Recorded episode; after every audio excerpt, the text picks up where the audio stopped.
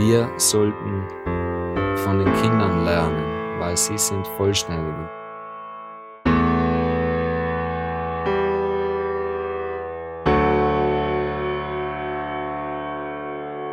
Wie könnte eine Welt aussehen, wo jeder Mensch sich selbstbestimmt bilden kann?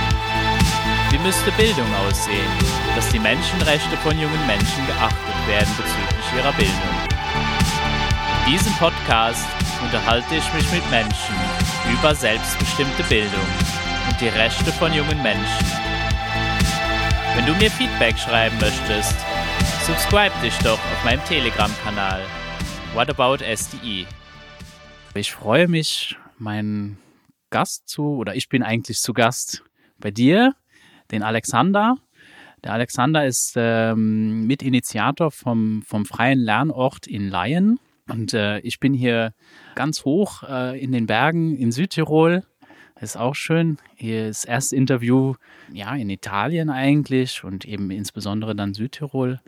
Ja, ich freue mich, dass du da bist und dass wir uns über den Lernort unterhalten und wie der so entstanden ist. Ja, danke dir, äh, dass du mich angeschrieben hast und ich freue mich äh, und fühle mich auch geehrt, dass ich hier der Erste in Italien beziehungsweise Südtirol bin, den du interviewst. Und äh, ja, freue mich jetzt auf das Gespräch mit dir. Ja, magst du vielleicht ein bisschen erzählen? Ich meine, der, der Lerneort, das ist ja noch ganz, ganz frisch eigentlich. Und so ein bisschen vielleicht deine Geschichte, wie du überhaupt mit diesem Thema in Kontakt gekommen bist, dass es sowas wie so einen Lernort überhaupt braucht oder dass du dich da äh, eben einsetzt, für sowas ins Leben zu rufen? Ja, äh, sicherlich die, die größte Inspiration ist äh, sicher meine, meine ältere Tochter, die mich, äh, ja, die mir in meinem Leben sehr viel gezeigt hat. Und ähm, ich bin dann äh, im September 2020 bin ich äh, bei einem Vortrag gewesen, wo es um freie Lernorte ging. Habe das dann ein bisschen reflektiert, habe äh, dann nochmal äh, ja, zweimal fünf Minuten äh, Video auf YouTube angeschaut und dann habe ich verstanden, okay, dieses Schulsystem ist veraltet und äh, wir brauchen einfach äh, ja was Neues und äh, es war eben so, dass wir im, im Herbst 2020 dann hier im, im Dorf, wo ich wohne, haben wir eben schon einen Waldkindergarten gegründet, weil ich habe äh, noch eine jüngere Tochter und die war eben noch im, in, in diesem äh, Kindergartenalter und bin da halt auch mit Initiator gewesen, aber für mich war klar, dass es eben unbedingt auch für den, den darauffolgenden Herbst, was für meine ältere Tochter braucht, weil die wurde eben im, im Herbst 2020 eingeschult in die erste Klasse. Und ich wollte einfach, dass da sich was Neues äh, entwickelt und habe mich dann quasi auf diese äh, Suche nach Menschen begeben, die, ja, die mit mir was aufbauen wollten. Genau. Ja, und dann ähm, war ich bei mehreren Projekten äh, dabei, die dann aber alle irgendwie immer wieder zusammengefallen sind. Und äh, Mitte Juni ähm, bin ich dann nach Laien gekommen. Das ist eigentlich eine, ja, das ist ein Ort, wo eine halbe Stunde von mir weg ist. Und äh, habe da dann einfach gemerkt, okay, die äh, Menschen, es ist einfach anders. Also das war, da war das Herz ganz deutlich spürbar. Und dann wusste ich ja, hier bin ich am richtigen Ort. Und äh, recht untypisch waren wir vier Männer, die das dann quasi gestartet haben. Und ja, mit Mitte Juni äh, ist dieses erste Zusammentreffen gewesen. Da sind wir gestartet und unser Ziel war bis 4. Oktober mit unserem Lernprojekt äh, zu starten. Und wir haben uns dann äh, eben auf die Suche begeben weil wir wollten, wollten ursprünglich in der Gemeinde Weidbruck, die eben im Tal unten ist, äh, diesen, diesen Lernort erschaffen, weil eben auch ideal logistisch, weil da ein Zugbahnhof ist, auch die Busverbindungen sehr gut äh, gewesen wären.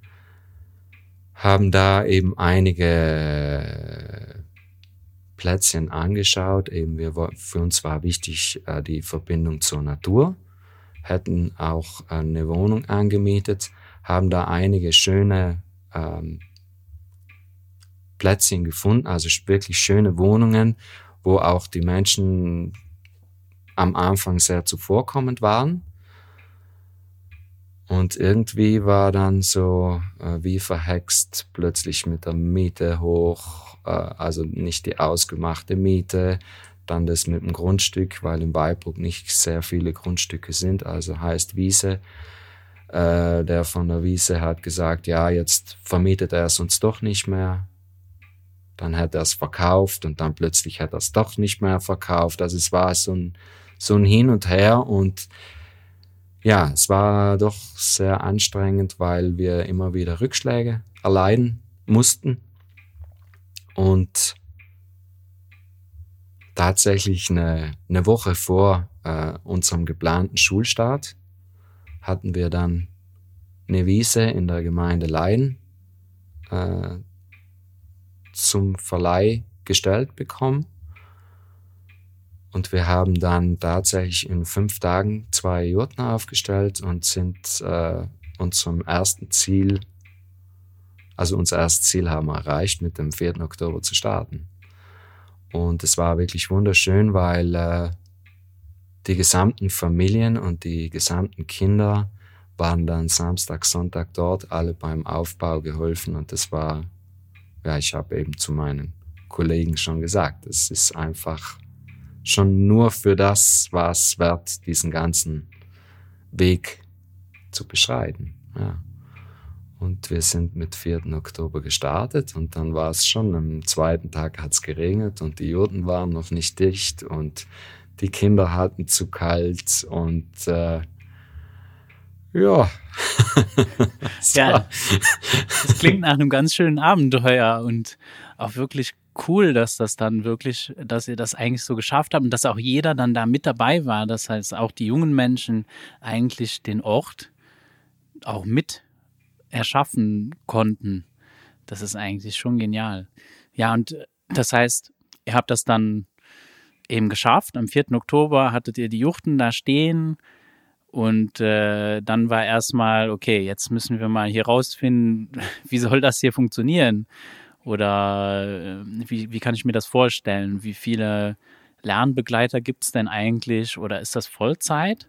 Ja, es ist tatsächlich so, dass eben äh, wir hm, die jüngeren Kinder haben, die dann eben von drei bis sechs Jahren äh, alt sind und die quasi diese Spielgruppe. Da steht eben eine Jurte, die zweite Jurte ist die Lernjurte und das sind dann Kinder ab sechs Jahren.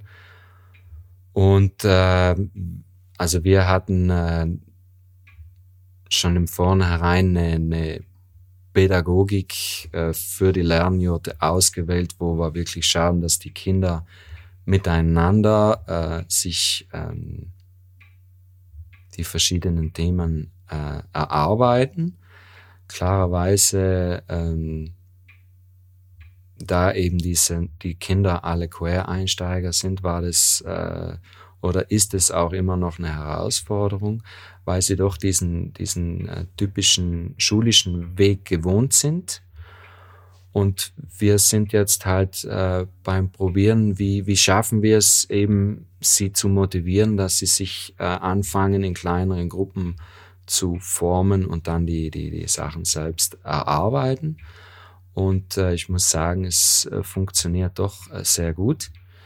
Äh, Lernbegleiter, also wir sind äh, Eltern, machen das ehrenamtlich und das wechselt auch äh, entlang der Woche immer ein bisschen. Also es sind ein paar Eltern, die die gesamte Zeit dort sind und die anderen wechseln sich ein bisschen ab und jeder äh, hat seine Kompetenzen. Das ist einfach schön, weil jeder, jeder lernt. Also nicht, äh, nicht nur die Kinder, sondern auch die Eltern. Ähm, und äh, man versucht dann eben einfach diese verschiedenen Angebote ähm, anzubieten für die Kinder, dass sie da ein bisschen auswählen können, äh, wo wir dann einfach, äh, ja, bis da, da eine macht Handwerk, der andere bastelt was, der eine macht äh, Kunst, der andere geht in den Wald und die Kinder können sich dann aussuchen, was sie da wählen möchten. Und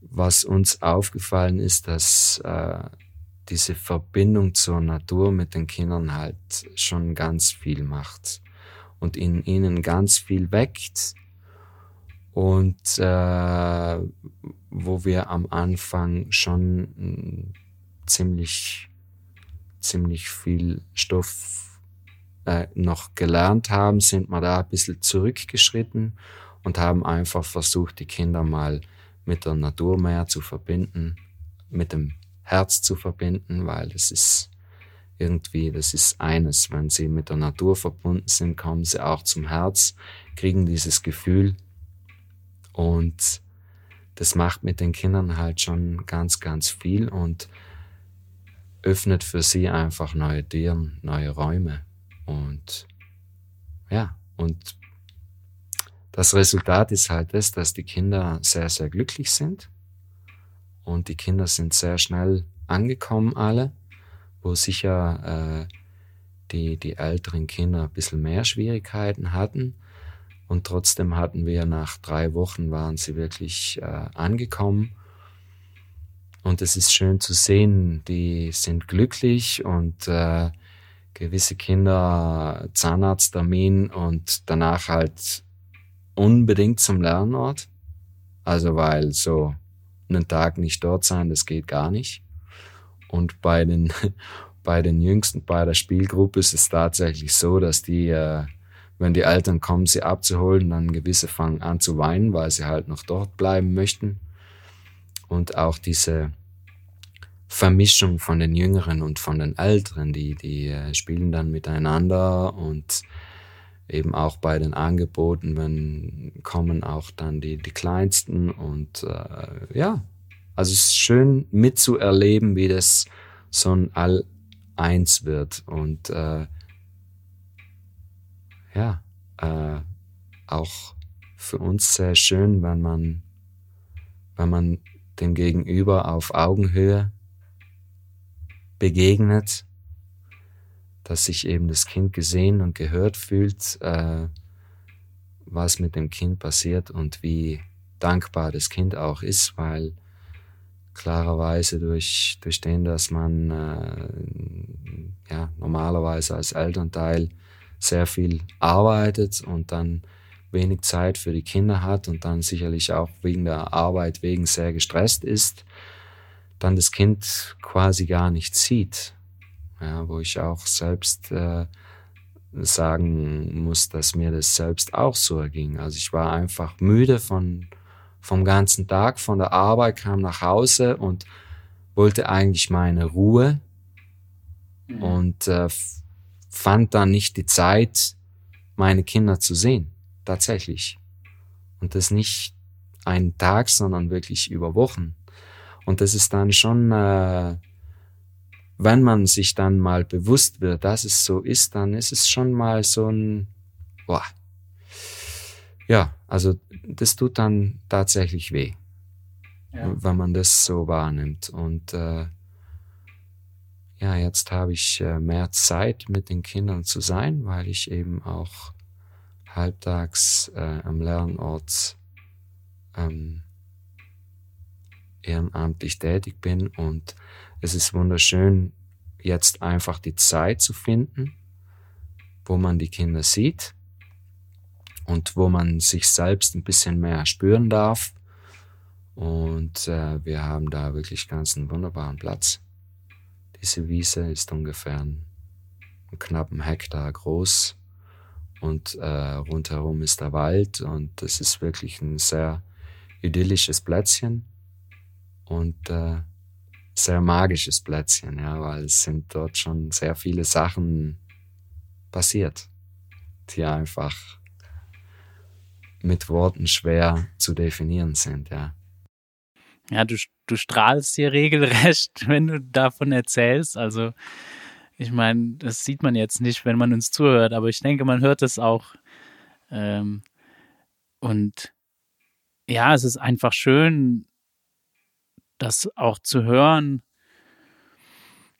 Und äh, das erinnert mich einfach auch sehr viel, wie das, ja, einfach diese, diese Erfahrung, die einem geschenkt wird, wenn du dann mal Zeit hast, mit den jungen Menschen zu sein und dieses Geschenk, was die einem eigentlich mal geben, das ist auch so ein Geschenk von es bei sich selber ankommen, ne? So, dass du mal auch dich selber irgendwie wiederfindest und, und nicht nur funktionierst, sondern nein, du, du darfst sein und indem du bist, wer du bist, dass das schon irgendwie auch genug ist. Äh, und, und es nicht unbedingt so eine Frage ist, so, ah nee, äh, junge Menschen müssen jetzt an einen Ort gebracht werden, wo dann irgendwelche Experten sind, äh, die irgendwelche pädagogischen Ausbildungen haben und ich weiß nicht was, weil nur so kann ein Mensch lernen. Ganz im Gegenteil, oft ist es, nee, äh, wir lernen einfach, indem wir andere Menschen begegnen und jeder ist eigentlich irgendwie wertvoll und das Wichtigste ist, gesehen zu werden und ernst genommen zu werden und ja, Autonomie, Selbstbestimmung. Ich glaube, das sind so, so, so, so Dinge, die, die sehr wichtig sind und die, die ich auch raushöre, wie du das erzählst, dass das sich auch ganz automatisch irgendwie dann auch so einstellt. Seid ihr da an diese, diese Sache rangegangen, dass ihr euch jetzt da ähm, super viele Gedanken über das Konzept und ja, wir müssen das und wir müssen hier und dann müssen wir noch, äh, wir brauchen dieses pädagogische Konzept hier und äh, das muss unbedingt sein und hier, wir brauchen so einen Lehrplan oder so oder oder entwickelt sich das? Oder, oder haben sich vielleicht, habt, habt ihr euch Sachen gedacht und jetzt, wo ihr es tatsächlich macht, stellt sich raus, so, hm, das geht vielleicht doch ganz anders? Das sind jetzt viele Fragen auf einmal, aber. Ja, es, es ist aber schon, schon äh, so, wie du es ansprichst. Also ähm, bei mir war es ja tatsächlich so, dass sich das erst jetzt im Laufe dieser vier Monate äh, rauskristallisiert hat und ich dann die Entscheidung getroffen habe, dass ich dort äh, äh, mitwirken möchte weil am Anfang war es für mich eher, ich bin Mitorganisator, aber äh, nicht Mitwirkender dann. Äh, und dann hatte ich schon tatsächlich mit mir selbst mal äh, ziemlich ähm, eine Konfrontation, wo wirklich auch sehr viele Ängste hochkamen, weil ich mir dann gedacht habe, boah, und wie, wie, wie mache ich denn das jetzt? Und ähm, was, was soll ich denn den Kindern jetzt alles lernen oder wie kann ich das angehen und ja, aber tatsächlich war es dann so, wo, wo das Projekt begonnen hat, dann bin ich in die Ruhe gekommen und mm, wir, wir haben ein bisschen äh, rumprobiert und dann war es schön, dass uns dann einfach auch die Kinder gespiegelt haben, okay, äh, so nicht, so schon. Also das, äh, das ist ja das Schöne, bei die Kinder spiegeln einem dann sehr deutlich, wenn was funktioniert und was nicht funktioniert. Äh, sicherlich war am Anfang, äh,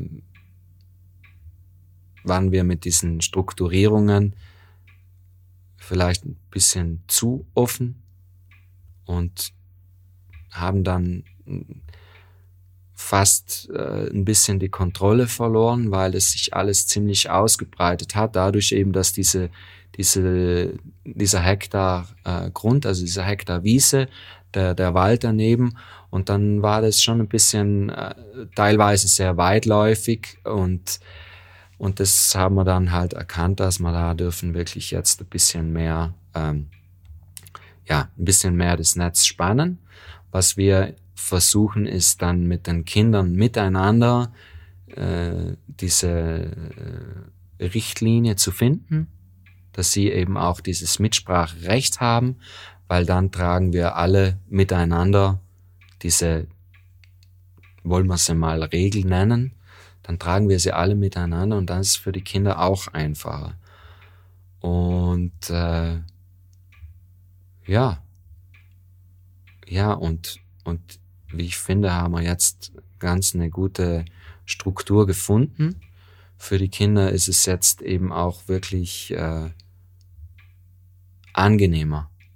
Weil wo wir, wo wir diese Entscheidung getroffen haben, okay, jetzt waren wir ein bisschen zu weit, jetzt sparen wir es ein bisschen, ja, ein bisschen enger, klingt so einengend. Äh, ja, wir, wir schauen halt einfach diese, diese Richtlinien zu schaffen, um dass es nicht so, so weit läuft. Und irgendwie war es so fast, äh, also mir kam es so vor, als ob die Kinder so fast verschnauft hätten oh, endlich haben wir jetzt ein bisschen mehr Struktur, ein bisschen mehr diesen Rahmen, weil, äh, weil doch, also einen gewissen Rahmen braucht es und, und äh, ja, und jetzt äh, haben wir das so, dass wir wirklich diese verschiedenen Angebote auch äh, äh, schaffen für die Kinder, wo sie einfach auch alles bisschen probieren können. Das in die Natur, in den Wald gehen, da machen wir halt viel äh, mit den Sinnen was ganz spannend zu beobachten ist, was da alles mit den Kindern passiert. Und eben auch dann spontan äh, Sport im Wald, Bewegung, gerade ja, vielfach einfach von den Kindern heraus, wir könnten das und das machen, teilweise auch eben äh, von den Lernbegleitern aus und ja, das macht ihnen Spaß. Du hattest mir vorher auch erzählt, dass ähm, ihr zum Beispiel dann, einer der Lernbegleiter hat einen Gasthof und dann seid ihr Pizza machen gegangen. Ja, so, so, so, so Situationen gibt es dann, gibt es das öfter oder, oder dass einfach auch die, die Menschen, die eben da sind, die Eltern, die, die sozusagen dann Lernbegleiter sind oder wie auch immer man das jetzt betiteln will, ist eigentlich auch egal. Aber ich meine, die Erwachsenen, die dann da sind, einfach auch vielleicht äh, ihre Erfahrungen so mitbringen oder dass dann auch junge Menschen dann vielleicht mal was fragen. So, hey, äh, ich würde gerne mal wissen, wie, würde gerne mal was schreinern, können wir das machen? Ähm, oder so? Gab es schon irgendwie so Situationen, so außer jetzt das Pizza machen? Mm, also es, es äh, sind dann schon jetzt beispielsweise dieses Pizza machen, da fragen dann schon die Kinder, dass man da, ähm, ob man da mal was machen kann, dann helfen halt die Kinder ja, auch, auch mit. Und äh, ab und an wird dann einfach auch äh, am Lernort äh, was gekocht, wo die Kinder dann auch mithelfen.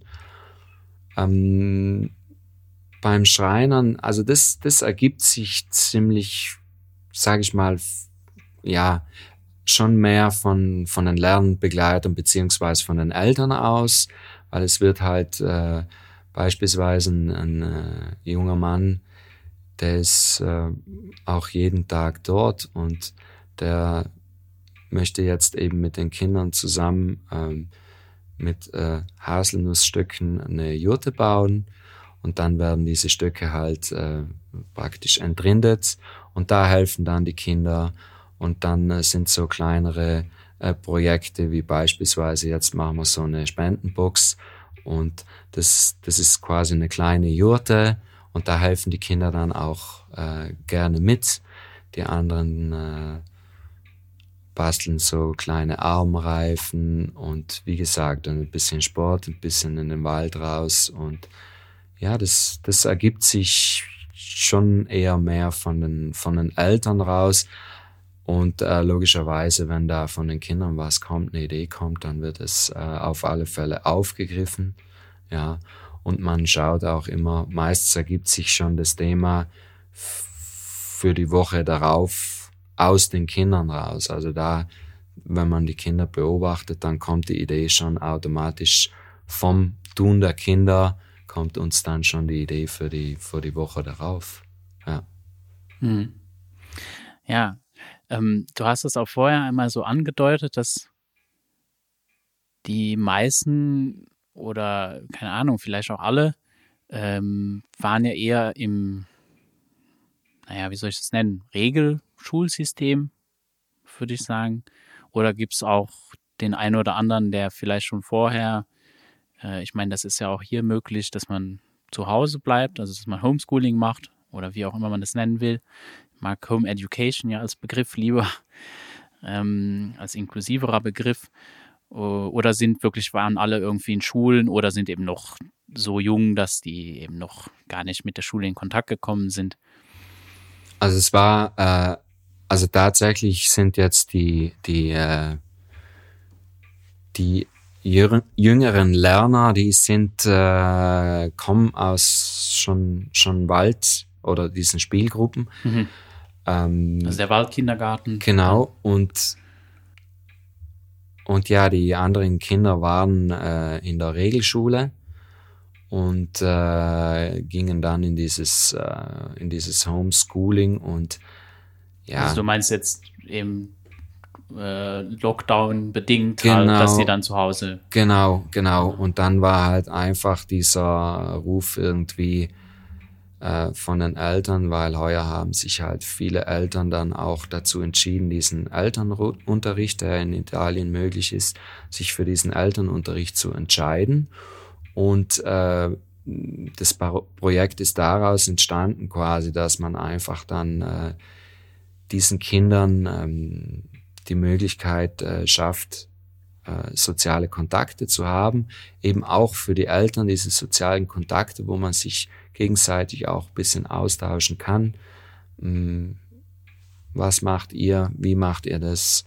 Und äh, ja, das ist halt dann dieses, äh, diese, diese, daraus wurde halt diese Einheit äh, geschaffen. Und es ist wirklich schön, wie Eltern und Kinder zusammengefunden haben und äh, wo wirklich äh, man merkt, jeder steht, steht hinter einem anderen. Und äh, es ist sehr schön zu beobachten, was ja, da so passiert, diese, dieses soziale Umfeld wirklich auch äh, gestärkt wird durch die Kinder, weil äh, alle Eltern sehen, wie glücklich die Kinder sind und wie gut es ihnen geht.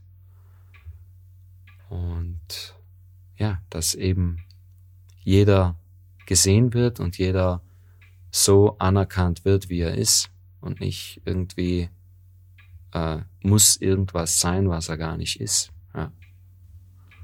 Glaubst du, dass diese Erkenntnis bei vielen oder vielleicht bei dir selber einfach oder einfach, wie, wie war eigentlich diese Erfahrung, ähm, als jetzt auf einmal dann vor, ja, jetzt äh, vor, was war es, 18 Monaten oder also, ja, dann äh, irgendwann so, okay, äh, ihr bleibt jetzt alle zu Hause, wir schließen jetzt alles, äh, wir schließen die Schulen. Ähm, wie war diese Erfahrung? Oder was, was glaubst du, gab es da für Erkenntnisse für dich oder für die jungen Menschen, vielleicht auch für die anderen El Eltern? Kannst du dazu irgendwie was erzählen? Äh, für mich ist das sehr surreal, muss ich gestehen, da für mich ja das schon vorher normal war. Also ich meine, für Leute, die, die vielleicht jetzt zum ersten Mal hören, ähm, meine Tochter war eigentlich nie in der Schule. Und so, das heißt, so diese, diese ganze Idee, da selber Verantwortung für zu übernehmen, äh, ja, war sowieso schon immer unser Alltag. Und ich kann mir vorstellen, das ist ganz anders, wenn, wenn, wenn man darüber noch vorher eigentlich nie so nachgedacht hat. Und dann wird man auf einmal so da, da reingeschmissen, so ein bisschen ins kalte Wasser geschmissen. Ja, es war tatsächlich so, ähm, dass damals die Kinder noch beide äh, nicht in der Schule waren. Und äh, ich aber beobachten konnte, weil äh, klarerweise war das äh, alles sehr verwirrend, ja, wo ich wirklich am Anfang oft aufgewacht bin und mir dachte, ja, das war jetzt alles ein Traum. Äh, und dadurch, dass, dass ich und meine, meine Partnerin damals äh, irgendwie mit, mit uns selbst sehr beschäftigt waren durch diese Situation, und dadurch wir die Kinder eigentlich mehr sein ließen, habe ich einfach bemerkt, wie glücklich die Kinder waren, weil die wurden sehr selbstständig, weil ich habe ähm, meiner Wohnung ein großes, äh, einen großen Garten, Gott sei Dank. Und die sind dann einfach raus in den Garten, so gerade wie es ihnen gepasst hat. Und wirklich die meiste Zeit waren sie draußen, weil es war ja damals äh, richtig schön Wetter bei uns. Und die haben das einfach genossen. Ja. Und äh, eben diese Problematiken, wo, wo man äh, mit den Kindern in Konflikt kommt, die waren damals ja sogar so gut wie gar nicht äh, vorhanden. Und ich, ich bin der Meinung, dass es einfach dadurch war, dass sie mehr sein durften. Die waren einfach frei. Und ja, es, irgendwie ist es ja auch für die, für die ganze Gesellschaft, wenn jeder so sein darf, wie er ist, dann gäbe es diese, diese ganzen äh, Kriege nicht und diese ganzen Problematiken würde es gar nicht geben. Wenn der Mensch einfach sein dürfte, wie er ist, weil irgendwie treffen sich halt zwei Egos und die machen sich, schaffen es nicht, sich was auszumachen und dadurch entstehen dann halt äh, diese Widerstände und äh, ja, wenn uns gelernt würde, jeder darf so sein, wie er ist, dann wäre das alles viel einfacher. Ja ja, nicht, nicht passend gemacht wird, damit du in irgendeine Schublade passt oder in irgend, ja, äh, und dann, keine Ahnung, irgendwie funktionieren sollst für eine Gesellschaft oder für einen Staat oder ja, da kommt viel die Frage, kommen viele Fragen halt natürlich auf. Es ist interessant, dass du eben ansprichst, dadurch, dass, dass du eigentlich und dann deine Partnerin, dass ihr eigentlich mit euch selber beschäftigt wart. Ähm, ich will es jetzt mal, also überspitzt, würde ich dann so sagen, so ja, und dann habt ihr die, die jungen Menschen eigentlich weniger belästigt mit, mit eurem Kram. Und so konnten, konnten sie eigentlich freier sein. Und mhm. äh, das finde ich eben sehr spannend. Im, Im Endeffekt würde ich sagen, dass, dass da eine, eine große ähm, Wahrheit drin steckt, dass eigentlich unsere Aufgabe ist, mal mit uns selber klarzukommen. Und wenn wir mit uns selber klarkommen und mit uns selber uns beschäftigen, ja, dann kommen wir auch besser, besonders mit den jungen Menschen, mit unseren Söhnen und Töchtern klar, weil oft sind Konflikte entstehen daraus, du hast es vorher auch schon gesagt, weil die spiegeln uns natürlich wieder und dann werden wir ständig mit uns selber konfrontiert. Und die Dinge, die uns aufregen, sind meistens die Dinge, die wir an uns selber nicht mögen. Und ja, die geben die halt nur zurück und zeigen sie uns. Und im Endeffekt geht es nicht um den jungen Menschen, sondern es geht eigentlich um um uns selber.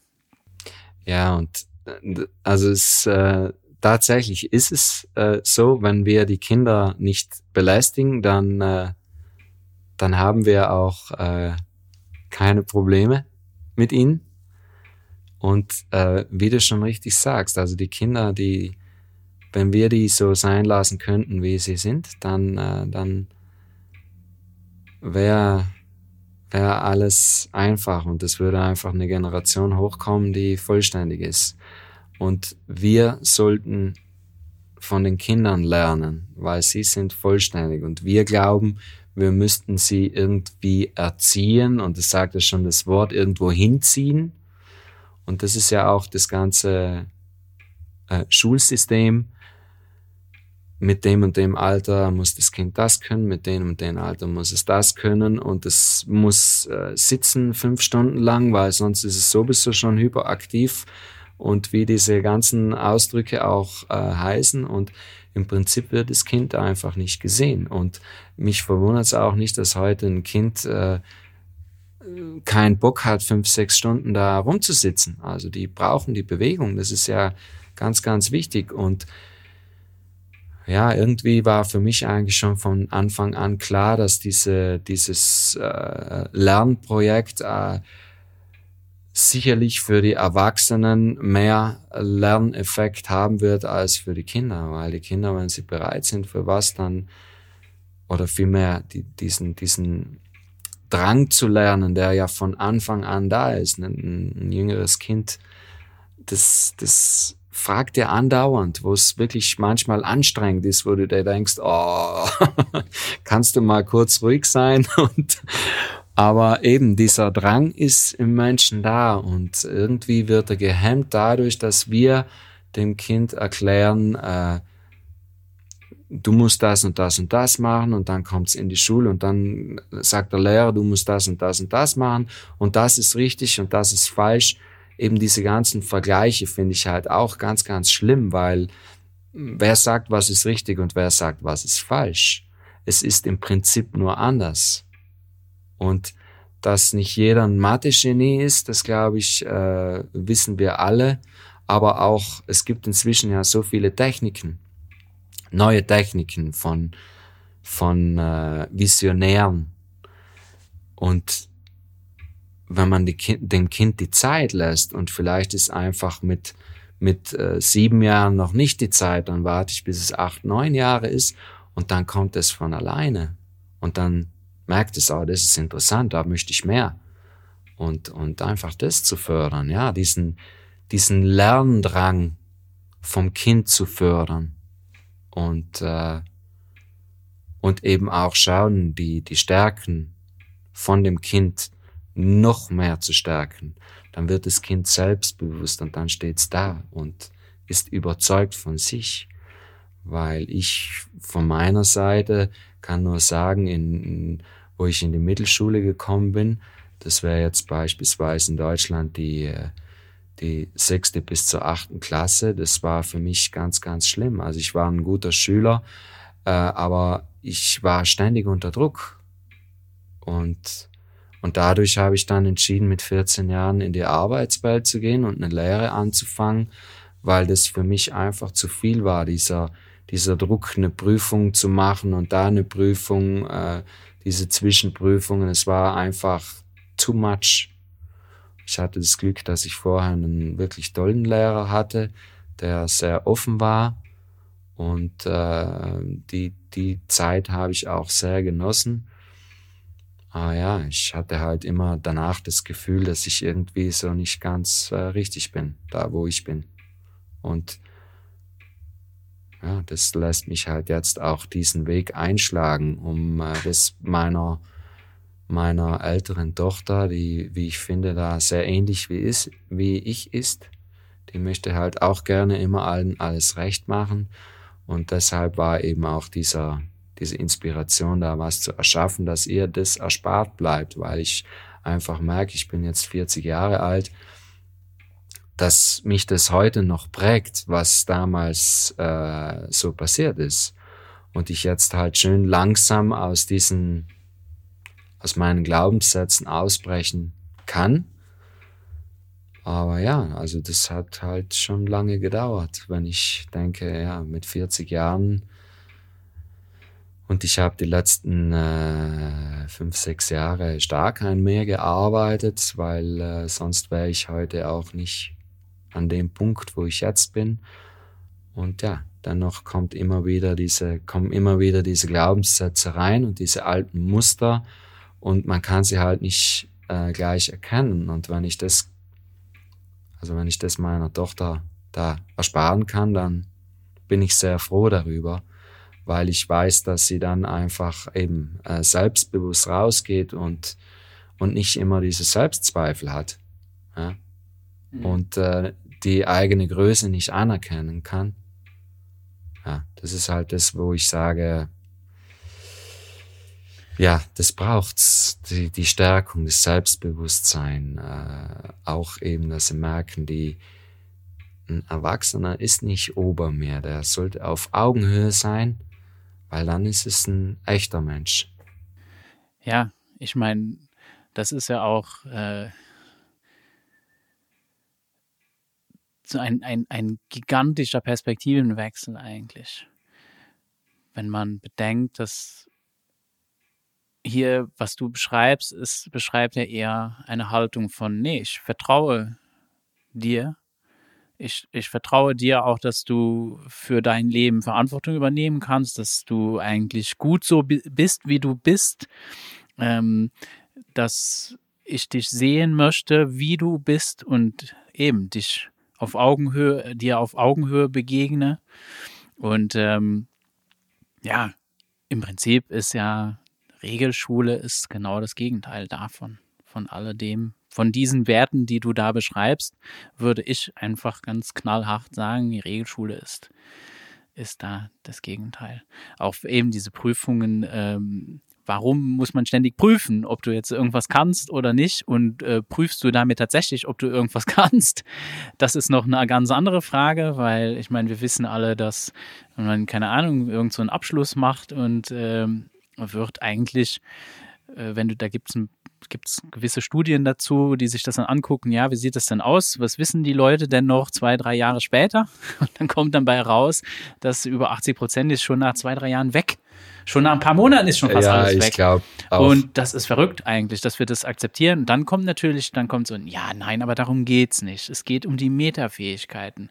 Dann bin ich so, ja, okay, bin ich mit einverstanden. Metafähigkeiten sind sowieso wichtiger, wie jetzt irgendwie Wissen. Ne? Also Metafähigkeiten einfach sind einfach Fähigkeiten, die du hast. Wenn du irgendwann mal lesen gelernt hast, kannst du irgendwas, irgendwas anderes lesen. Es ist also nicht so wichtig, was du gelesen hast, nur du hast die Fähigkeit jetzt entwickelt zu lesen oder was auch immer es ist.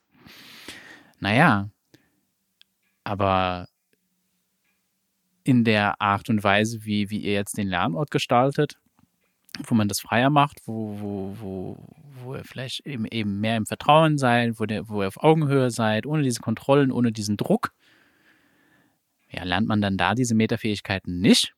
Und das wäre eigentlich das, was man sich an, was, was sich angeguckt werden müsste. Das ist eben der für mich der große Skandal, wenn es irgendwie um heute wird ja auch viel über Wissenschaft geredet und so.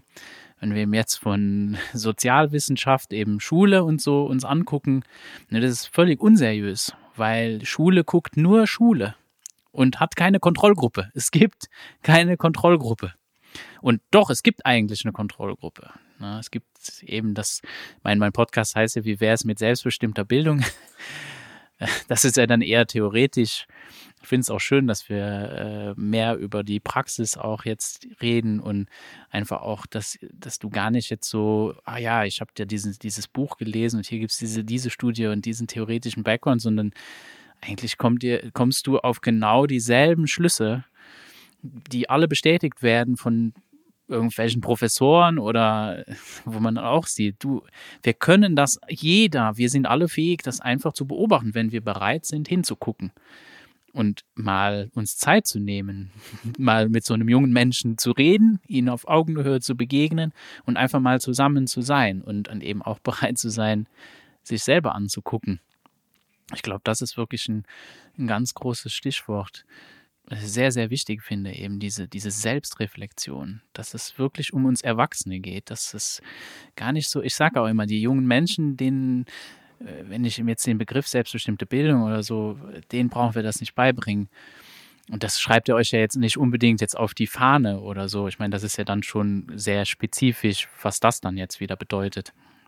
Aber ich meine, im Allgemeinen einfach diese Selbstbestimmung, und diese Autonomie, dieses auf Augenhöhe, dieser Respekt gegenüber einander.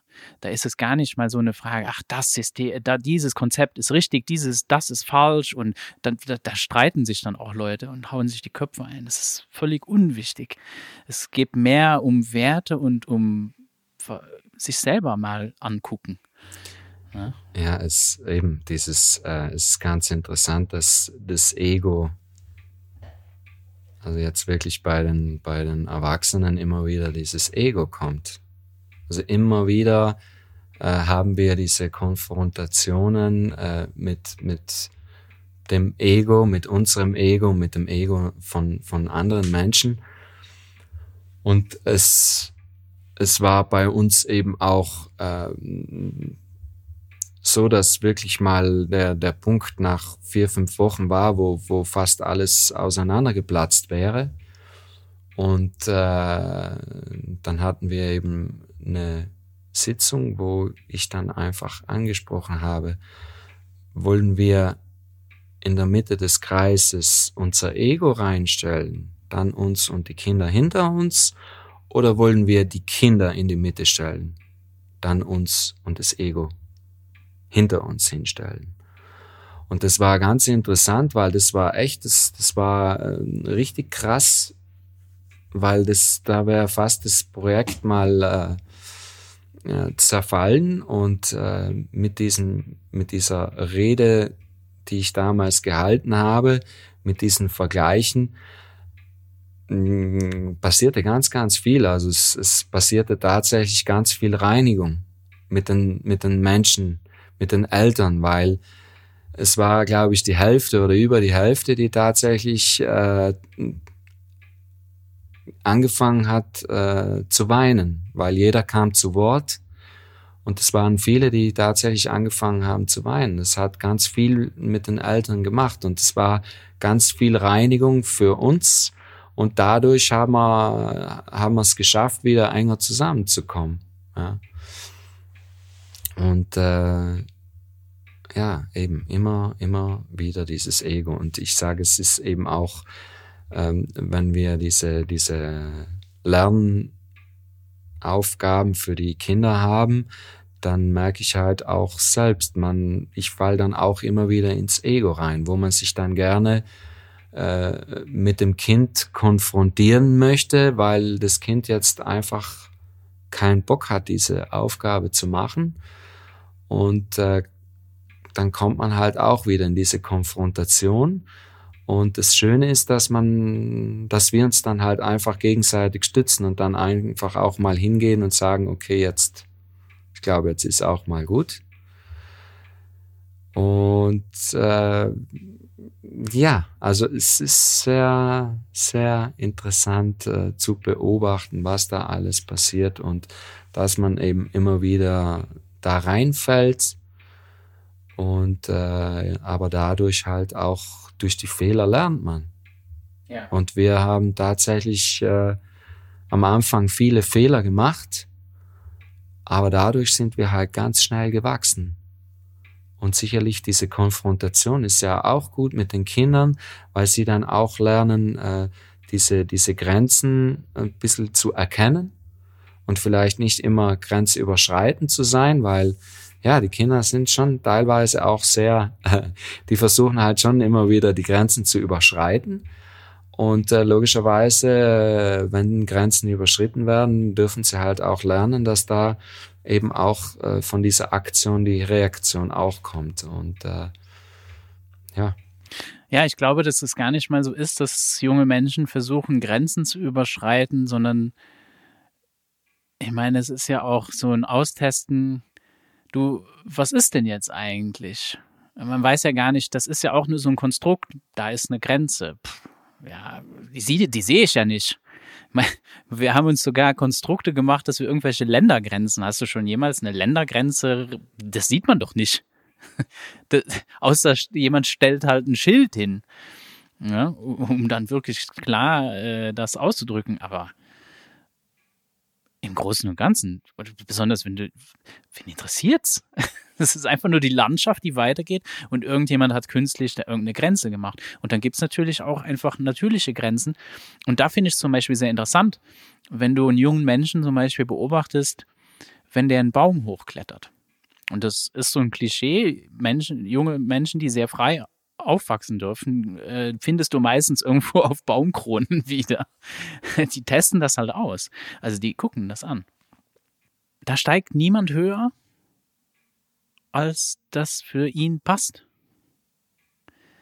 Das heißt, so ein junger Mensch weiß schon, dass es Grenzen gibt und dass die wichtig sind. Und die wichtigsten sind mal in erster Linie mal deine eigenen. Du steigst nicht höher. Hier würde man vielleicht eher sogar auf den Berg steigen oder so.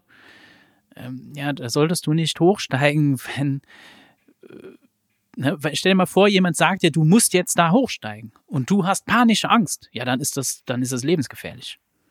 Wenn du aber da hochsteigst und du weißt, ich schaffe das, ich kann das, ich kann so hoch steigen und du, du kann, hast Zeit, ne, das für dich auszutesten und für dich rauszufinden, ab welchem Punkt fühlst du dich noch wohl?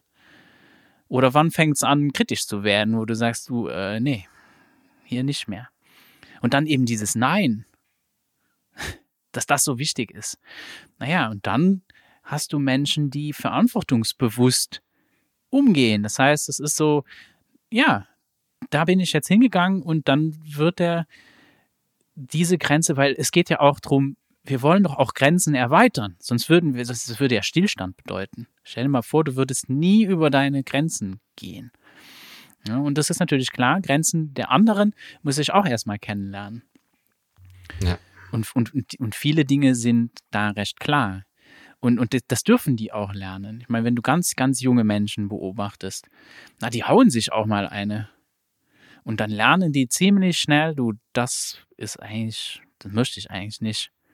Weil die kriegen ja dann auch eine zurück. Und das ist okay. Und da muss nicht ein Erwachsener jetzt sofort einschreiten und dann müssen die jetzt, weiß nicht was, einen Vortrag gehalten bekommen. Die, die wissen das schon selber. Die, die wollen sich nicht bewusst, äh, und das ist eben auch, das ist so ein, so ein Menschenbild, ne? Wenn man davon ausgeht, ach nee, die sind von Grund auf, ähm, müssen die gezüchtigt werden oder eben erzogen oder so, weil die wissen es halt nicht besser. Und das glaube ich halt nicht. Ich glaube, es ist genau umgedreht. Die ja, das ist eigentlich schon ganz gut. Das ist eben schon interessant, diese eben, äh, wie du diese, diese Grenzen auch siehst. Und ähm, wir haben eben die, die letzten zwei Wochen hatten wir so ein bisschen das Thema Sinne. Und äh, wir haben den, den Kindern halt erklärt, also jeder Mensch hat seinen Raum und äh, da ist halt auch eine ne eine Grenze und wenn ich einen Menschen da nicht haben möchte, dann kann ich eben auch dieses klare Nein äh, aussprechen. Das heißt einfach zu sagen, okay, hier, hier möchte ich nicht, dass du weitergehst. Das eben, das wurde uns ja auch nie gelernt zu sagen, äh, zu einem Erwachsenen, zum Beispiel als Kind zu einem Erwachsenen Stopp. Weil, okay. weil äh, Sicherlich wurde dann auch viel gekichert, aber wir haben sie einfach versucht auch zu sensibilisieren, vor allem auch die Mädchen, weil wenn die äh, angegriffen werden von einem Menschen oder angefasst werden, dass sie dann einfach auch ganz klar sagen, hey, Moment mal, das, das so geht es nicht. Und äh, ja, und die, die, die Konflikte, die kommen halt auch wieder daraus, äh, äh, habe ich festgestellt, dass, dass wir halt unsere, unsere gewissen Themen haben und die Kinder uns die spiegeln. Weil wenn wir äh, locker reingehen und den Spaß machen, dann sind die Kinder alle da. Ja. Und die haben dann auch Bock. Weil eben durch Blödsinne, die, die, durch Blödsinne lernen sie am besten, weil das merken sie sich. Und äh, klarerweise, wenn wir dann halt äh, ein bisschen eingeengt sind, dann fühlen sie sich auch eingeengt und möchten halt quasi äh, rauslaufen äh, oder weglaufen. In diesem Sinne nennen wir es mal so. Und dann ist es halt eben auch noch äh, für uns Erwachsenen schwierig, da diesen, diesen, diesen Umgang zu finden, wenn du dann einfach mal ganz klar hörst, nein, das mache ich nicht habe ich keinen Bock drauf. Und das ist halt klarerweise dann äh, äh, schwierig äh, zu akzeptieren, ja. Weil wir halt eben, da sind einfach noch die alten Muster. Äh, wenn dir ein Erwachsener was sagt, dann äh, solltest du das als Kind schon machen und dich nicht widersetzen. Ja, und äh, eben, das. Ja, das ist eigentlich völlig verrückt, ne? Dann, ich, ich, das ist so, keine Ahnung, äh, jemand sagt klar nein und dann nötigst du ihn weiter, nee, du musst das jetzt machen. Äh, und danach bekommst du erklärt, du, aber es ist aber schon wichtig, ähm, dass, dass du de, dein Körper, da, da musst du selber drüber bestimmen und so weiter. Ne? Besonders eben, ja, in Bezug auf mit, mit Mädchen, weil die betrifft es halt öfter, es betrifft auch Jungs, das, äh, und Erwachsene sind, da gibt es so viele so Kleinigkeiten, wo Erwachsene einfach wie selbstverständlich völlig übergriffig sind. Ne? So, ach, ich, ich ne, da kommst du zur Tante, das ist das typische Beispiel, und dann gibt ihr dir ein Bussi und da wirst du gar nicht gefragt, kriegst nur über die Haare gestreicht und gestreichelt Und, und ja, du, stell dir mal vor, das würde jemand mit dir machen. Ja. Das, das ist doch, das, das müsste doch eigentlich einleuchtend sein. Nee, das ist doch nicht so schlimm, weil das ist ja, der ist ja noch so klein und so süß und der, mit dem kann man das ja machen. Und viele junge Menschen wollen das gar nicht. Und das, und deswegen finde ich, ich finde das ja mittlerweile absolut das, das Tollste, was mir passieren kann, wenn so ein junger Mensch klar sagt, nein. Ich liebe das. Wenn, wenn die wirklich klar ausdrücken und erstmal, weil auch rauszufinden, was du möchtest, ne? Und eben auch mit den Regeln, da war, ich hatte so ein Erlebnis, da wurde mir bewusst, was eigentlich passiert, wenn du aufwächst und du bist ständig fremdbetreut. Und das, das Verstehen sogar schon im Kindergarten, da ist es schon vorbei. Das ist die erste Lektion, die, der, die, die, die du in der Schule lernst. Du hast nicht über dich selber zu bestimmen. Der Erwachsene reguliert alles. Und du hast eigentlich nur zu folgen. Ich hatte eine eben so äh, musikalische Früherziehungsgruppe. Und ja, die waren halt recht wild. Und das war nicht so toll. Das, das ging nicht. Das ist regelmäßig über ihre eigenen Grenzen, über meine Grenzen. Ne, die sind da ständig drüber getreten. Ähm, und irgendwann dann, dann, dann, weißt du, so, wir setzen uns jetzt in einen Kreis und dann haben wir das besprochen. Und dann habe ich sie gefragt, warum macht ihr das? Ihr mögt das doch auch nicht. Ihr fühlt euch doch nicht wohl, wenn ihr die ganze Zeit hier streitet und dann und rumschreit und, und äh, wenn möglich noch versucht, euch gegenseitig zu schlagen oder so. Das wollt ihr doch alle nicht. Und dann gucken sie mich, ja, aber Max, weißt du, du bestrafst uns ja nicht und deswegen dürfen wir ja machen, was wir wollen. Und da ist mir klar geworden, Mist, die haben gelernt, der Erwachsene ist verantwortlich für ihr Verhalten. Ja, ausbrechen. Und das ist, äh, genau, und dann ist natürlich klar, dann hast du, und dann wird es ihnen wieder in die Schuhe. Siehst du, die können sich ja nicht benehmen. Naja, und ich sage, nein, es ist genau umgedreht. Du hast ihnen verwehrt, rauszufinden, oder du hast ihnen das weggenommen, sozusagen. Du hast ihnen das abgesprochen, dass die verantwortlich, dass du verantwortlich, dass jeder Mensch verantwortlich ist für sein Tun. Und dass nur ich selber verantwortlich sein kann für mein Tun, nicht irgendjemand anderes. Und wir sehen es gespiegelt in, in, in unserem ganzen System, wo wir drin leben. Alles wird unter Zwang, Druck, Bestrafen, weil wir können ja niemandem vertrauen. Und es ist doch klar, wenn, sobald jemand nicht hinguckt, wirst du es dann tun. Ganz genau. Weil, weil du nicht, weil du ja nicht mehr selber für dich Verantwortung übernehmen sollst, sondern das macht ja jemand anders. Das muss ja der Polizist dann gucken. Das heißt, solange der nicht guckt, kann ich also jetzt machen, was ich will. Das ist doch verrückt. Und in der Schule dann eben der Lehrer oder der Erzieher oder. Ja, das ist, also es ist jetzt äh, wirklich sehr interessant durch das Gespräch mit dir. Äh, öffnen sich jetzt für mich neue Räume und äh, es war jetzt wirklich so ein Aha-Erlebnis, weil irgendwo haben wir eben diese, diese, mit den Kindern diese klare Grenze zu setzen. Ich möchte nicht, dass du hier drüber gehst. Und andererseits verletzen wir es in dem Moment, wo sie sagen, ich habe jetzt keinen Bock, das zu lesen.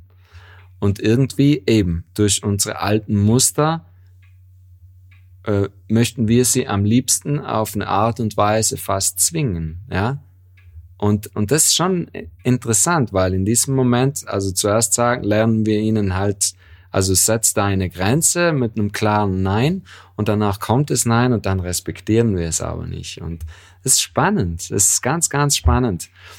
Und äh, ja, äh, sicherlich braucht es einen Rahmen, weil, wie ich eben schon vorher erzählt habe, das war für sie so fast ein Durchschnaufen, wo sie ein bisschen mehr Rahmen bekommen haben.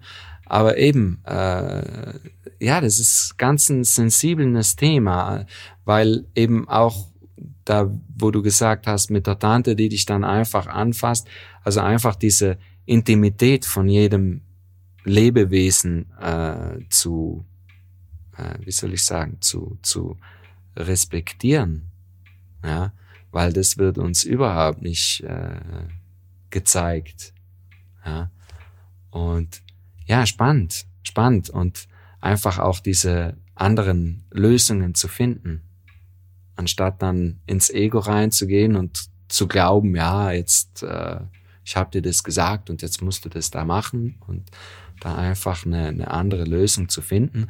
Und äh, ja, ich äh, klarerweise äh, beobachte ich auch die anderen Eltern und das ist auch schön zu sehen, wie, wie manche äh, mit diesem mit solchen Problematiken umgehen. Die Ja. totale Ruhe bewahren. Hey, du brauchst mich nicht anzuschreien. Und also gestern war eine Szene, wo ein Junge wirklich laut wurde und da auf den Tisch schreien und ich möchte das jetzt nicht machen. Und sie, ja, du, du brauchst mich jetzt nicht anzuschreien, setz dich her, mach das noch und danach kannst du in die Pause gehen. Und wirklich die Ruhe äh, in Person war, war auch ganz schön zu sehen.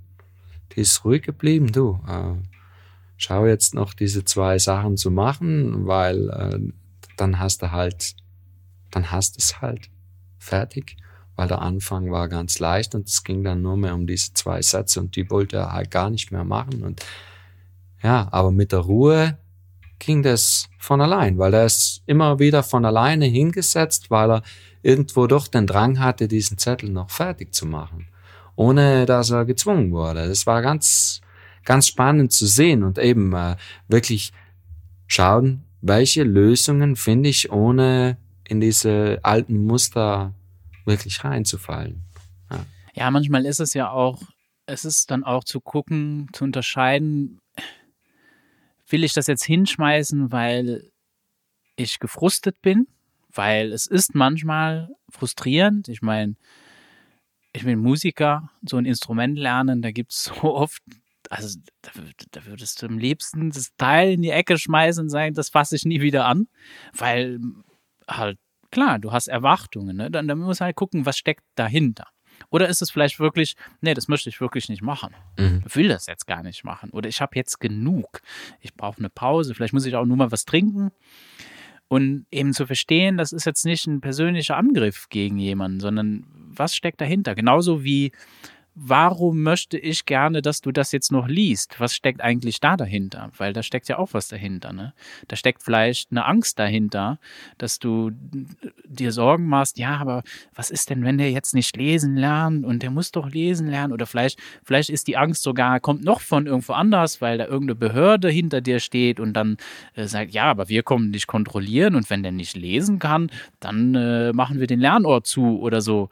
Ne? Und, und solche Dinge dann auch zu besprechen, ähm, finde ich ja, das ist eigentlich so das Ding, so zu gucken, was steckt dahinter, nicht nicht nicht alles ja auf sich zu beziehen, auf das Ego, wie du sagst, äh, dass das jetzt persönlich irgendwas Persönliches wäre gegen jemanden, sondern dass es vielleicht doch was ist. Nee, der hat ein Bedürfnis. Was ist es denn eigentlich? Und wenn es eine Angst ist, sich diese Angst anzugucken und zu sehen, ist die denn jetzt gerechtfertigt? Muss ich jetzt hier Angst haben? Oder vielleicht hat der andere ja eine ganz andere Angst. Ja. Ähm, und ja, es, es ist eben äh, schon interessant, weil wir dann eben doch schauen, auch die Spontanität ähm, einfließen zu lassen. Beispielsweise nach der Pause haben wir jetzt eben äh, drei verschiedene Angebote, wo äh, sich die Kinder, äh, also das läuft eine zweimal dreiviertel Stunde. Der erste Dreiviertelstunde, am ersten Tag können sie sich aussuchen, wo sie hingehen möchten, ja. Aber uns ist wichtig, dass sie die drei verschiedenen Angebote entlang der Woche alle durchgehen. Die zweite Dreiviertelstunde ist dann aber für sie frei wählbar. Ja? Und ähm, irgendwo möchte man ja dann auch diese Eigenverantwortung äh, unterstützen, dass wenn sie sich für eine Sache entscheiden, dass dann einfach die Dreiviertelstunde das dann auch äh, durchzuziehen ist und einfach nicht in der Mitte drin aufgeben, weil es ist ja auch so eine, wie soll ich sagen, im Leben äh, ist es ja auch, also es, es, es geht ja nicht immer alles ganz leicht, es kommen ja auch diese Momente, wo mal ein bisschen äh, man eben mit sich selbst in den Widerstand kommt, weil es vielleicht mal ein bisschen schwieriger, aber wenn man aus dieser Komfortzone dann rausgeht, dann, dann öffnen sich wieder ganz neue Türen. Und um diese Eigenverantwortung auch ähm, für sie erkennbar zu machen. Und ich denke, das ist schon äh, ein gutes Beispiel für die Kinder. Ich entscheide mich jetzt für dieses ein und dann bleibe ich da. Nicht fünf Minuten hier, fünf Minuten da, fünf Minuten dort, weil sonst wird's erstens mal für sie selbst verwirrend und auch für die ganze Gruppe verwirrend. Nun ist, ich denke, es ist auch insbesondere also ich meine, jetzt so als Vision, so meine Vision ist schon sehr, sehr ideal. Na, wenn ich jetzt, wenn man jetzt von selbstbestimmter Bildung spricht, ähm, ich weiß nicht, ob du das schon mal begegnet bist, ähm, da gibt es eben den amerikanischen Evolutionspsychologen äh, Peter Gray, der hat diesen, diesen Begriff, ähm, ja, er hat ihn halt definiert sozusagen, eben Self-Directed Education. Mhm. Und was er halt gemacht hat, er hat durch seinen Sohn hat er die Sudbury-Schule erforscht. Und eine Sudbury-Schule ist eine freie demokratische Schule und da dürfen die jungen Menschen eigentlich alles mitbestimmen. Und du musst nicht nichts tun. Also es gibt eben nicht unbedingt so an. Die Sudbury-Schule geht so weit, dass es eigentlich nicht mal Angebote gibt, sondern dass die jungen Menschen auch diese Angebote selber kreieren, mhm. sozusagen, mhm. und erfragen. Also das ist schon ein sehr ähm, ideales und, und das geht schon sehr weit. Ne, das passt nicht unbedingt für jeden. Und er hat das dann erforscht. Ähm, die älteste demokratische Schule ist der Summerhill. Ich weiß nicht, ob du schon mal von Summerhill gehört hast. Summerhill. Habe ich nicht gehört. Ähm. Wäre dann schon ein bisschen näher an dem, was ihr eigentlich tut. Summerhill hat Angebote. Alles, was im englischen Curriculum, also im, im Lehrplan steht, äh, bietet Summerhill an. Ja. Aber der große Unterschied ist, du darfst Nein sagen. Also du musst nirgends hingehen. Und da ist natürlich so die erste Reaktion von Menschen, die sich noch gar nicht damit beschäftigen, ist so, ja, dann macht ja niemand mehr was. Das ist aber überhaupt nicht der Fall, weil das ist super schwer, nichts zu tun. Aber es wird, es ist nicht von dir verlangt, ne? Und dann hast du halt so, was du jetzt eher beschreibst, so, du hast Angebote, aber irgendeins von diesen Angeboten musst du dir schon aussuchen. Mhm. Mhm. So theoretisch würdest du dann von Progressive Education wird das genannt oder so Reformpädagogik und so weiter. Du hast eben, ne, es ist schon freier, weil du hast dieses Angebot, aber du musst irgendeins machen. Und ich meine, das Ideal ist da schon für mich jetzt persönlich natürlich, wo ich sage, nee, ich habe so viel Vertrauen in jungen Menschen, ich brauche die gar nicht. Die werden, äh, die werden was tun. Ich muss, die können auch Nein sagen. Wenn die dann heute keine Lust haben, bin ich auch überzeugt, wenn das jetzt vorkäme, wenn jetzt jemand sagt, nee, du, ich will überhaupt nicht, dann äh, fesselt ihr den ja wahrscheinlich nicht irgendwo. Ja, nicht, nicht so. unbedingt. nee, aber ich meine, ja. klar, ihr, ihr, wollt natürlich schon gerne, dass die das dann machen. Und ähm, ich, ich, ich würde da auch bis zu einem gewissen Grad einfach auch mitgehen im Sinne von diese ideale Form, eben wirklich komplett selbstbestimmte Bildung erfordert sehr, sehr viel Zeit und sehr, sehr viel Arbeit an, von uns Erwachsenen und das, da müssen wir auch mal dran reinwachsen. Und das kann völlig überfordernd sein, wenn du von heute auf morgen einfach mal sagst, so, pff, das machen wir jetzt alles weg. Dann passiert genau das, wo du sagst, hey du, äh, wenn wir gar keinen Rahmen bieten, und das ist dann auch wieder so, das geht dann auch wieder zu weit, weil so ist das gar nicht. Wenn du Summerhill, ich durfte Summerhill besuchen, du, das Regelwerk ist beeindruckend dick. Die haben so viele Regeln. Der Unterschied ist, diese Regeln sind alle miteinander entschieden worden. Die werden nicht von den Erwachsenen vorgegeben, sondern die jungen Menschen entscheiden mit. Und das habt ihr ja auch schon festgestellt. Wenn man das zusammentut, nur dann ist es nicht so schwierig, sich, und wir wollen gerne, eine gewisse Struktur ist einfach äh, durchaus hilfreich. Wenn ich eine Bandprobe habe und mit anderen Leuten zusammenspielen will, dann ist es schon gut, wenn wir uns auf irgendeine Tonart einigen. Da müssen wir schon irgendwie mal drüber reden. Das klingt zumindest besser, ja. Das klingt auf jeden Fall besser. Das ist so wesentlich angenehmer. So, das ist aber jetzt nicht, oh, da werde ich jetzt gezwungen hier zu dieser Struktur, sondern nee, da, da bin ich ich bin ja auch frei dann zu sagen, nö, das will ich nicht machen. Wir machen was ganz anderes. Warum auch nicht? Aber diese Struktur, die eben aus dir selber raus entstanden ist, wo du, wo du das Gefühl hast, hier darf ich mitsprechen, äh, ja, dann habe ich keine Disziplinsprobleme mehr. Die lösen sich von selber. Also, was das kann natürlich kann es passieren, dass jemand eine Regel überschreitet. Konflikte, vor die Vorstellung wäre auf einmal alles Friede, Freude, Alkohol und wir hätten keine Konflikte mehr. Ja. Äh, das ist doch Quatsch. Braucht's auch. Äh, wir brauchen die ja genau. auch, so wie du gesagt hast. Genau. Es braucht auch manchmal so einen Prozess, wo man dann auch mal weinen darf, wo man mal über sich nachdenken kann. Es ist auch schmerzhaft, sich selber anzugucken und mir passiert das regelmäßig. Ich meine, da, da, wir stellen da auch hohe Ansprüche an uns.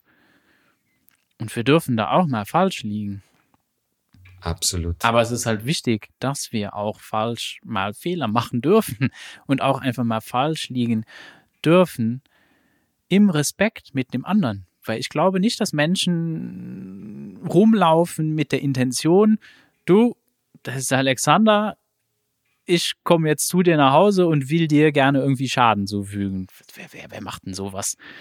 Also niemand geht doch da raus und will irgendjemandem schaden sondern und da auch junge Menschen schon gar nicht. Die wollen gerne zusammen spielen und wie Absolut. funktioniert eben Spiel? Spiel funktioniert nur mit miteinander. Das ist super genau. strukturiert. Wenn die frei spielen, geben die sich selber Struktur. Ganz genau. Ja, ähm, wichtig ist halt, äh, was ich bemerkt habe, weil eben ich habe auch meine Fehler gemacht äh, mit den mit den Kindern, also im Zusammensein mit den Kindern, aber eben sich dann das eingestehen und zum Kind hingehen und sagen, schau, es tut mir leid, was vorhin passiert ist, das war von mir nicht richtig und ich habe gemerkt, das sind die Kinder komplett nicht gewohnt. Und wenn, wenn du das machst, dann, dann äh, sind die fast erschrocken und äh, wertschätzen das aber dann sehr. Und äh, sich ja eingestehen, hey, äh, das war jetzt nicht in Ordnung. Und du, jeder ist Mensch. Und manchmal äh, kommt man halt, äh, ja, man, man ist überfordert und kommt in eine Situation, äh, wo man sich dann einfach äh, irgendwie verhält und das dann nicht respektvoll äh, gegenüber dein, dem Gegenüber ist und ja, das dann einfach einzusehen und sich danach eben auch äh, dafür ähm, zu entschuldigen. Ja, ja, und Verantwortung zu übernehmen. Genau, ein, da, genau. Das auch einzugestehen, das auch wirklich ernst zu meinen. Ja. Und, und, und nicht nur, weil das, manchmal beobachte, beobachte ich, dass, dass dann, keine Ahnung, da auf dem Spielplatz ist irgendein Streit und jemand hat irgendjemanden gehauen und dann, dann nimmt die Mutter dann den, den, so, jetzt gehst du zu dem hin und entschuldigst dich. Und dann wird er sozusagen genötigt, sich dazu entschuldigen und der Konflikt wird überhaupt nicht gelöst. Ja. Ähm, die haben gar nicht die Chance mal untereinander und deswegen ist es dann auch überraschend, weil wir das wirklich so wenig über, über äh, nee, äh, erleben. Genau, das ist so eine Erfahrung, die wir wirklich selten machen, dass mal jemand wirklich so viel, weiß nicht, wie, wie, wie will man das ausdrücken? Ja, einfach sein, sein Ego so zurückstellen kann, dass, dass, dass du bereit bist, zu jemandem hinzugehen und zu sagen, und besonders wenn es jemand ist, der sozusagen schwächer wie du bist, ist, ne?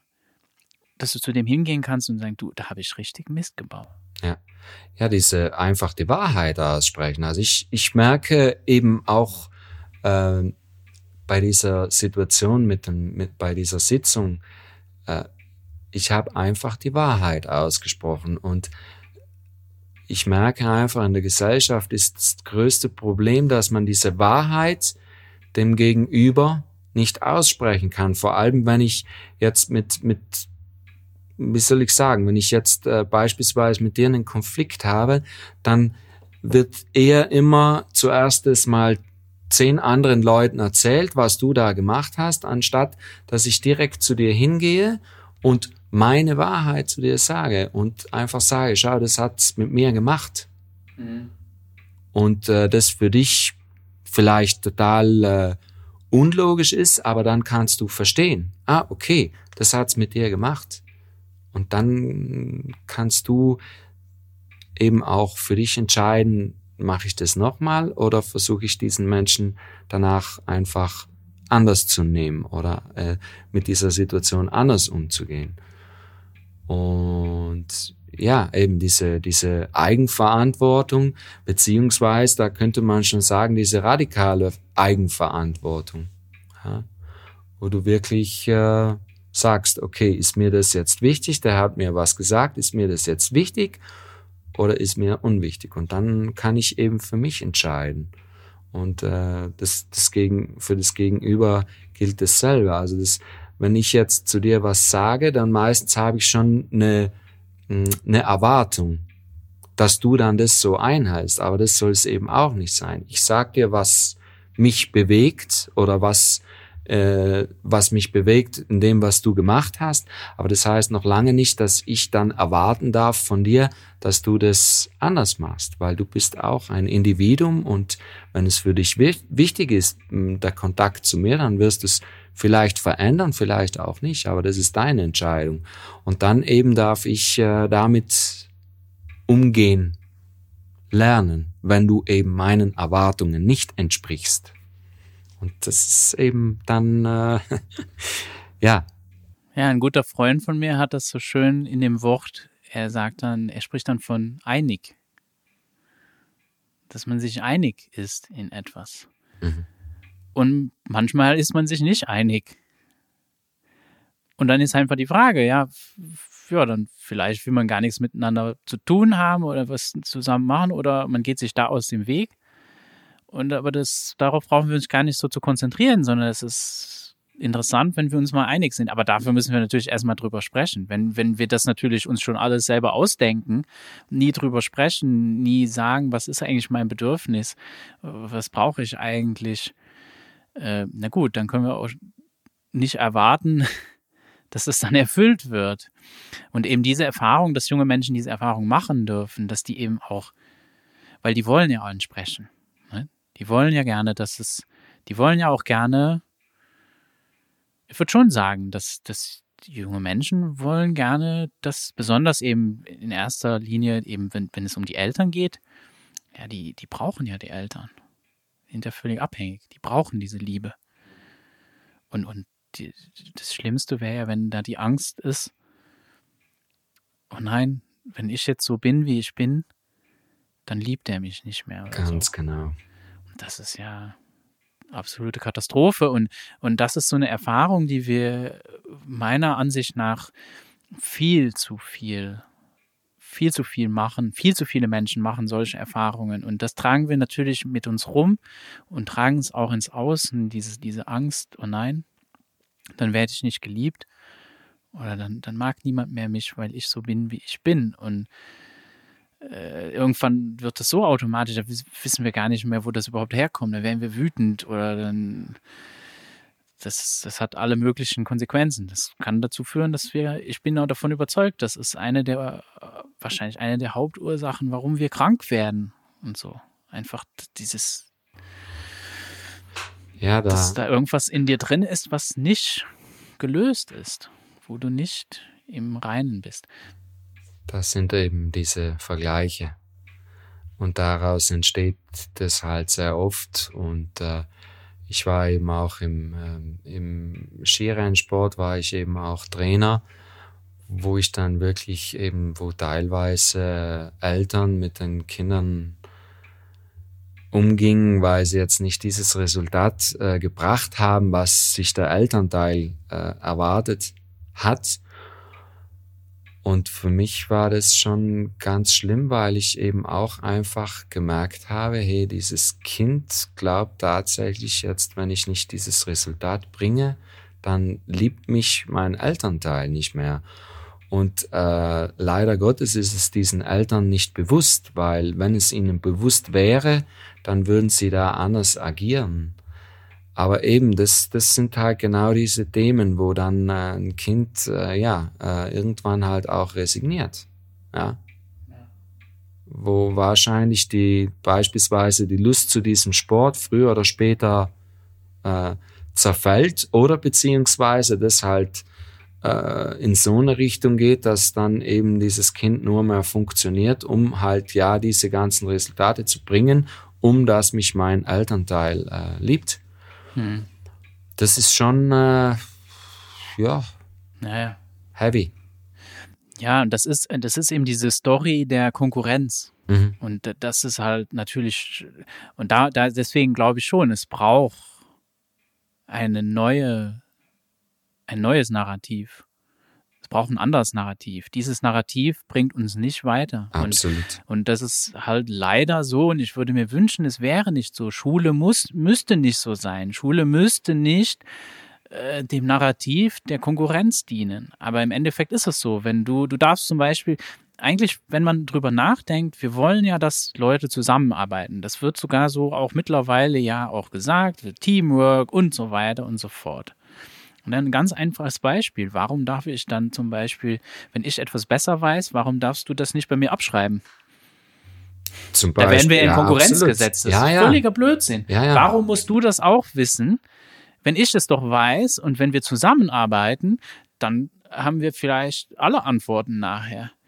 Diese offene Kommunikation zwischen den Kindern wäre da ganz wichtig, weil äh, miteinander könnten sie dann eben äh, dieses Thema erarbeiten und würden sich gegenseitig stützen. Und dadurch kann ja nur was Vollkommeneres rauskommen, weil dann kommen eben auch äh, Fragen bei den Kindern auf. Das durften wir eben auch schon ähm, beobachten, dass wirklich dann die jüngsten Kinder plötzlich Fragen gestellt haben, die wirklich also so logisch waren und das war so schön, das zu beobachten. Äh, ja, wunderschön, wunderschön. Ja, dann die mal sich das dann gegenseitig fördern, so auch bereichern, ne? Ganz genau und einfach den Horizont eröffnen und dann von ihnen aus eben noch Fragen kommen. Ja, das weiß ich nicht. Ah, okay, dann recherchieren wir das mal. Und und da entsteht äh, ja dieser dieser geöffnete Horizont, weil also ich, ich habe immer dieses Bild von einem Trichter. Die Kinder haben, also die Kinder kommen auf die Welt, sind ganz offen und irgendwie werden sie in diesen Trichter rein gezwungen, wo plötzlich nur mehr eine Linie die richtige ist. Und ich würde dann eher diesen Trichter umdrehen. Ja, und es gibt nur noch eine richtige Antwort und so. Ich, ne? Genau. Also ich würde den Trichter umdrehen, sie sind offen und dann versuche ich ihnen den Horizont noch mehr zu eröffnen. Und ich bin überzeugt, wenn, wenn so eine, eine Bildung kommen würde, äh, das Potenzial von den Kindern, das wäre gigantisch. Ja, von der Menschheit. Also das genau, ist, genau. Ich, ähm, was, was wir da eigentlich verschwenden, ist ist eigentlich schon, äh, schon traurig. Und dann eben das zu, zu sehen, wie, wie empfindest du eigentlich, ich meine, ihr, ihr habt ja dann ähm, eine Gruppe von jungen Menschen, die sehr altersgemischt ist, eigentlich von, von jung und alt. Ich gehe mal von aus, die sind ja dann zusammen. Wie empfindest du eigentlich diese Dynamik? Das ist ja auch dann anders wie in, in der Schule, wo die dann auf Alter eingeteilt sind.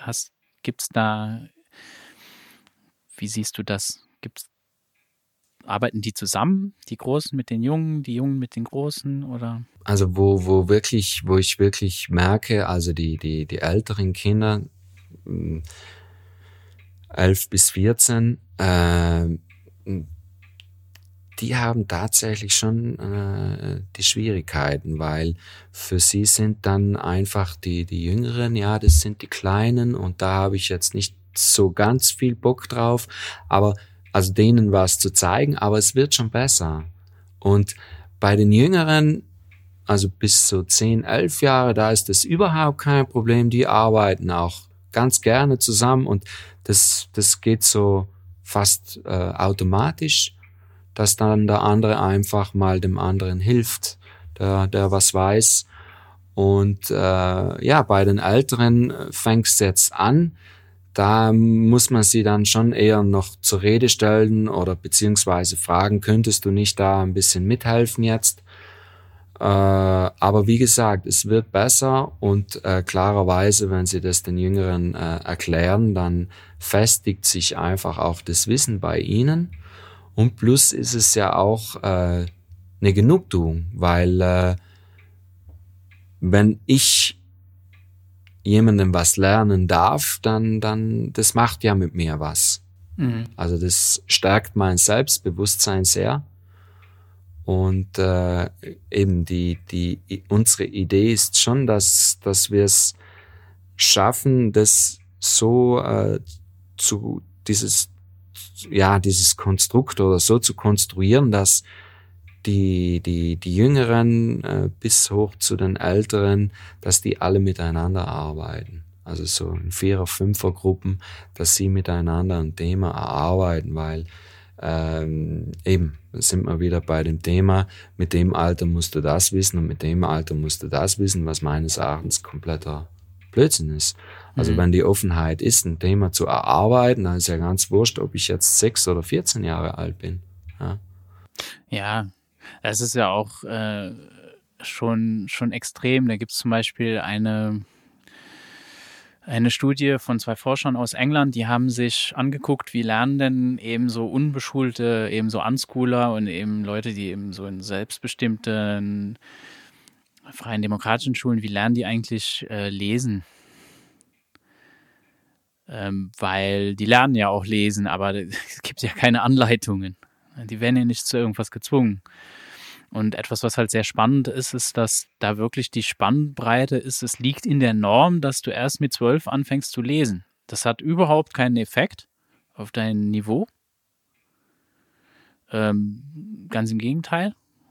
Ja, wenn jemand mit zwölf anfängt zu lesen, dann liest er auf dem Level wie andere Zwölfjährige, die vielleicht schon fünf Jahre vorher angefangen haben zu lesen. Und äh, da kommt wirklich bei raus, dass das einfach super wichtig ist, wann du bereit bist. Wenn du bereit bist, dann ist es super leicht. Und es geht sogar so weit, dass halt Menschen, die mit Lernschwächen Diagnosen haben, gehabt haben, hatten sie auch ein paar dabei. Die haben dann lesen gelernt. Und zwar ab dem Punkt, wo sie in Ruhe gelassen wurden. Wo sie nicht mehr gefördert wurden und gezwungen wurden und haben dann trotz dieser Diagnosen und ich würde einfach mal davon ausgehen, dass es das gibt, irgendeinen neurologischen Zustand, dass der eine dann da vielleicht Schwierigkeiten hat oder das einfach anders ist. Ich meine, es gibt ja die, die Dyslexie, ist eigentlich eine Stärke, dass du äh, besser im dreidimensionalen Raum klarkommst. Eigentlich ist es ein Talent. Mhm. Aber führt natürlich dazu, dass wenn du dann so zweidimensionale Buchstaben da lesen sollst, dann musst du eigentlich deine Fähigkeit zurückschrauben weil irgendjemand gesagt hat, soll, als würdest du einen Gang zurückschalten. Ja, ja ist ja klar, dass, äh, ja, dann sieht es natürlich so aus, als könnte der das nicht. Und da ist auch die Erfahrung, wenn du die lässt, dann entsteht daraus kein Problem. Ganz im Gegenteil, dann können sie die Stärke bei der Stärke bleiben und es entsteht gar kein Problem. Und äh, das ist eben spannend, ne? wie du sagst. Jeder ist unterschiedlich bereit und manchmal kommt es halt vor, dass auch irgendein Achtjähriger sich für irgendwas interessiert und also da gibt es da manchmal sogar noch Jüngere. Also, also ich habe schon, du hast bestimmt schon junge Menschen kennengelernt, so dann kommt so ein Vierjähriger auf dich zu und kann dir alle Dinosaurier-Namen sagen. Der weiß alle. Dann bist du so, was? die können all diese komplizierten Namen, einfach nur, weil die sind so plastisch, die sind so offen, die saugen das einfach ein, weil das einfach, ah, das, das interessiert mich jetzt. Und dann wissen die da alles. Und da kann der Vierjährige, kann auch dem 16-Jährigen da einen Vortrag über Dinosaurier halten. Und die können da unendlich viel Spaß haben. Ja, da ist halt auch dieses, dieses äh, Thema mit den Bildern, ja, weil logischerweise ein Dinosaurier gefällt äh, mir, ist, ich habe ein Bild dazu und, und dann ist es einfacher, äh, ja, zu koppeln. Und das ist ja auch dieses, äh, dieses Ding, dass man wirklich auch schaut, mehr mit, mit, mehr mit Bildern äh, zu arbeiten und eben auch, äh, wir hatten oder haben eben auch ein Kind, was wirklich, äh, wo es hieß, der kann nicht lesen und schreiben und der kam äh, zu uns, war ruhig und es ging sofort. Also wirklich sofort. Ja, einfach weil der Druck wahrscheinlich weg ist, dass Ganz du das genau. jetzt machen musst und dann, ja. Ja. Dann, das kann man meistens, kann sehr oft den Unterschied eigentlich machen. Weil Wer weiß, äh, das wird ja zum Beispiel nicht geguckt, wenn du jetzt in der Regelschule bist und du möchtest etwas nicht tun. Ja, die Diagnose in der Schule wird nicht sein, ja, der möchte das nicht tun, sondern der kann das nicht. Weil der junge Mensch wird ja nicht gehört, dass der dir sagt, du, das, das will ich nicht tun. Wenn er sogar, wenn er es sagt, dann wird es nicht ernst genommen und nach, spätestens nach dem vierten, fünften Mal, dass der irgendeiner Lehrerin erklärt hat, dass er das nicht will, äh, ja, wird er auch aufgeben. Ja, und da Warum sind, auch? Wir, sind wir halt auch wieder beim Thema. Wenn man so sein darf, wie man ist, dann, äh, ja, dann funktioniert alles ein bisschen einfacher und leichter. Ich bin der überzeugt, da kann nur Schönes draußen entstehen, wenn wieder Menschen sich auf Augenhöhe begegnen, zusammen wirklich etwas tun, wo sie sich einig sind, wo, wo sie sich vertrauen, miteinander reden. Ja, es ist eben dieses Miteinander ist sehr schön und äh, unsere Visionen sind äh, sehr groß und da wir alles Individuen sind, wird sich auch alles individuell verändern. Und klar sind wir momentan äh, in der Forschung und es ist schön, dass so viele Menschen dafür auch bereit sind, äh, für so ein Projekt bereit sind. Und äh, es ist schon schön, wie man äh, wirklich Step by Step die, die richtigen Möglichkeiten äh, findet.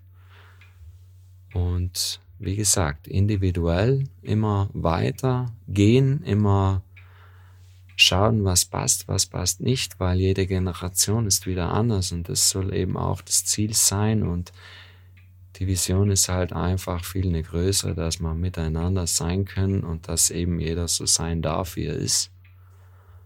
Und ich denke mir, da kann man wirklich eine Gesellschaftsform schaffen, die äh, ja vollkommen ist oder vollkommener ist.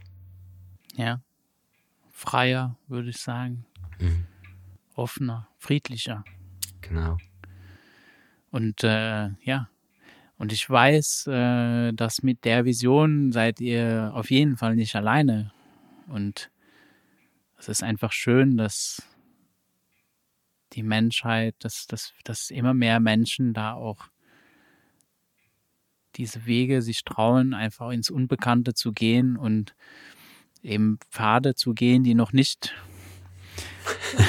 fertig da gepflastert, äh, geteert, was auch immer für dich sind, sondern da auch mal ähm, ja gegen den Strom sozusagen zu schwimmen und dann auf der anderen Seite ja,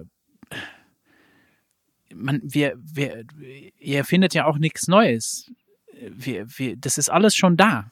Das ist ja das Schöne. Es ist alles in uns drin und auch zu erkennen, du, eigentlich haben wir das alles und wir sind gar nicht im Mangel oder so, sondern eigentlich sind wir völlig im Überfluss. Es gibt so viele wundervolle Menschen da draußen, die so tolle Sachen machen und äh, ja, wo, wo man sein kann.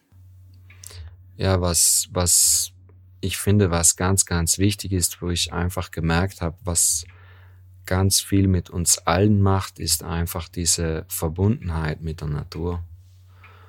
Und äh, wir haben halt hier in Südtirol wirklich das Glück und auch auf unserem Platz, den wir haben, dass der, der Wald dort ist und der Wald ist sehr reinigend, äh, weil ich einfach merke, wenn ich mit mir äh, im Konflikt bin, dann gehe ich äh, einen Moment, dann mache ich einen Spaziergang durch den Wald und danach ist alles wieder leichter. Und äh, eben diese, ja, es ist schwer in Worte zu fassen. Diese Verbindung mit der Natur macht mit uns allen ganz, ganz viel. Und wie ich finde, ist das auch der Schlüssel zum, zum Neuen ja, der Schlüssel zum Neuen, wo einem einfach der Horizont eröffnet wird und auch äh, das Wissen, weil es das, das Wissen ist überall in, in jedem in jedem Lebewesen, also in jeder Pflanze, in jedem Baum und wenn wir es schaffen, da eine Verbindung äh, zu kriegen, dann dann eröffnet sich einfach für uns auch ganz, ganz viel. Ja, Alexander, vielen Dank für dieses Gespräch. Und ja, ich bin gespannt und äh, hoffe, dass wir auch zu einem späteren Zeitpunkt nochmal uns unterhalten können, was alles entstanden ist. Und äh, ja, für jeden, der, der jetzt zuhört, kann man euch irgendwie kontaktieren oder vernetzt ihr euch auch äh, mit anderen Menschen, die vielleicht so Lernorte machen wollen oder prinzipiell einfach, wo man zusammenarbeitet?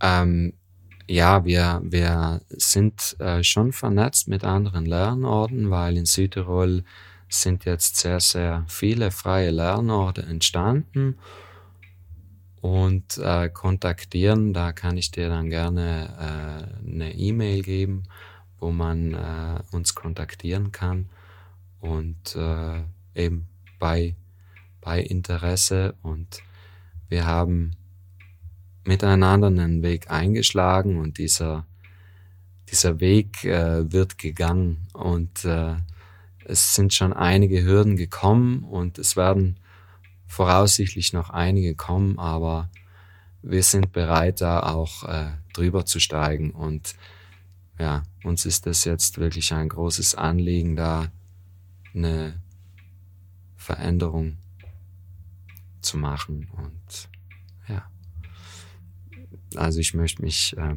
auch bei dir bedanken. Es äh, war mir eine Freude, mit dir zu sprechen und war sehr bereichernd für mich und ich hoffe, dass wir uns äh, irgendwann wiedersehen und da nochmal drüber plaudern können, was aus unserem Lernort entstanden ist. Ja. Danke.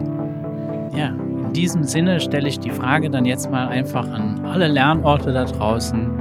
Wie wäre es mit selbstbestimmter Bildung? Vielen Dank fürs Zuhören. Du findest den Podcast auch auf Facebook at selbstbestimmt sich bilden und auf Telegram t.me slash whataboutsde, wo du gerne einen Kommentar oder Like hinterlassen kannst. Ich freue mich über dein Feedback. Bis zum nächsten Mal bei Wie wäre es mit selbstbestimmter Bildung?